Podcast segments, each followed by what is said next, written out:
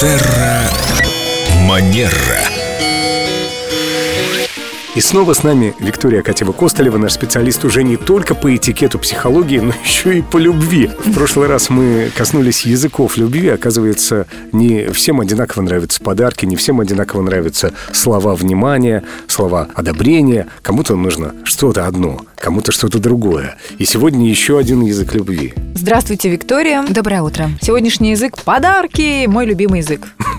Это, по-моему, любимый язык любви всех. Все любят подарки. Считается, что этот язык любви очень распространен среди женщин особенно, потому что женщинам очень нравятся а, большие и маленькие подарочки. Ну, конечно, не только среди дам, но и среди мужчин этот а, язык любви встречается широко.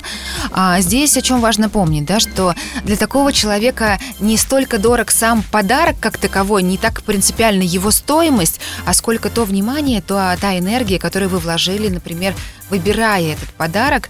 И, как правило, такие люди сами, вот, кстати, к тому, а как определить, какой у меня язык любви, да, а подарки у меня или нет. Вот обычно люди, у которых язык любви подарки, возвращаясь из какого-то путешествия или из отпуска, привозят с собой чемоданчик. В чемоданчике сувениры, подарочки для своих э, родных, любимых, потому что они сами тоже выражают так свою любовь. Они так сигнализируют «мой язык – подарки». И, кстати, такого человека легко узнать, когда вы вручаете подарок. Тот, который пришелся по душе, человек визжит от восторга.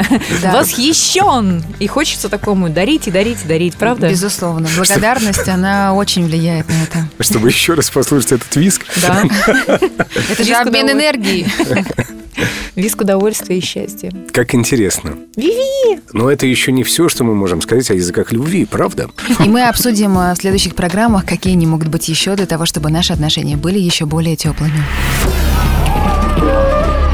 Терра Манера.